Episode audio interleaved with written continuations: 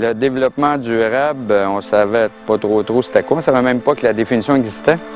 Au début, on était une gang de jeunes euh, qui tripaient sur On protège l'environnement. Maintenant, on est une entreprise d'économie sociale reconnue. On engage du monde. On a surtout montré un peu l'exemple à la municipalité, qui maintenant nous considère comme partenaire. La municipalité de Baie-du-Fèvre euh, a établi des règles de développement où siègent les agriculteurs, le théâtre Bellecour, euh, les sauvaginiers, les ornithologues. Tout le monde siège et ça se discute là.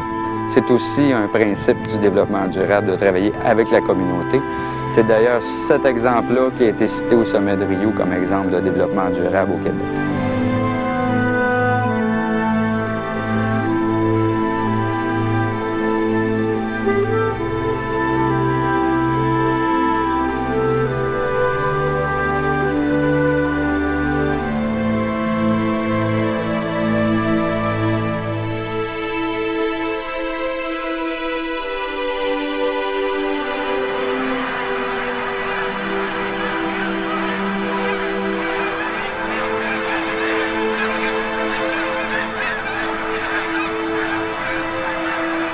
Ce qui est important, c'est que les gens prennent conscience qu'ils sont dans un territoire tout à fait exceptionnel.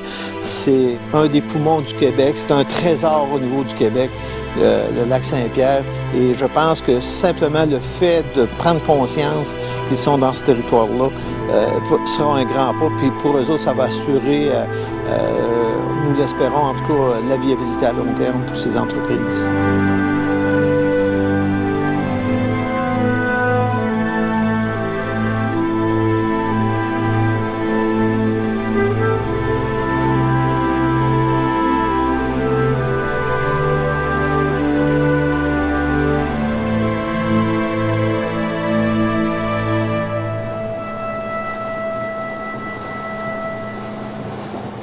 On voit à l'autre extrémité, ça c'est l'extrémité en amont de, la Grande Île, il y a des chalets.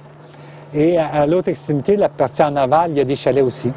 Et quant au, ministère, dans les années 80, à la fin des années 80, quand on a créé ce refuge faunique-là, il était dans les cartons d'évincer les gens qui avaient des chalets là. Et euh, c'est des environnementalistes qui sont allés défendre les, propriétaires de chalets. Alors, ils ont plutôt dit aux gens du ministère, bien, pourquoi vous ne faites pas un peu d'éducation auprès de ces personnes-là? Et c'est ce qu'ils ont fait. Ils sont allés les rencontrer, leur ont donné l'information, c'est quoi une, grande, c'est quoi une héronnière, euh, comment ça fonctionne, euh, qu'est-ce qui peut causer le, départ des grands hérons, la présence humaine entre autres. Et ce qu'on voit aussi, euh, c'est que quand des gens qui sont pas de la région, puis qui vont s'arrêter sur la Grande Île, Souvent, c'est les gens des environs qui vont leur dire qu'ils n'ont pas accès là. Les, gens qui ont des chalets sur la Grande Île sont, d'une certaine façon, devenus les, gardiens de, de la Grande Île.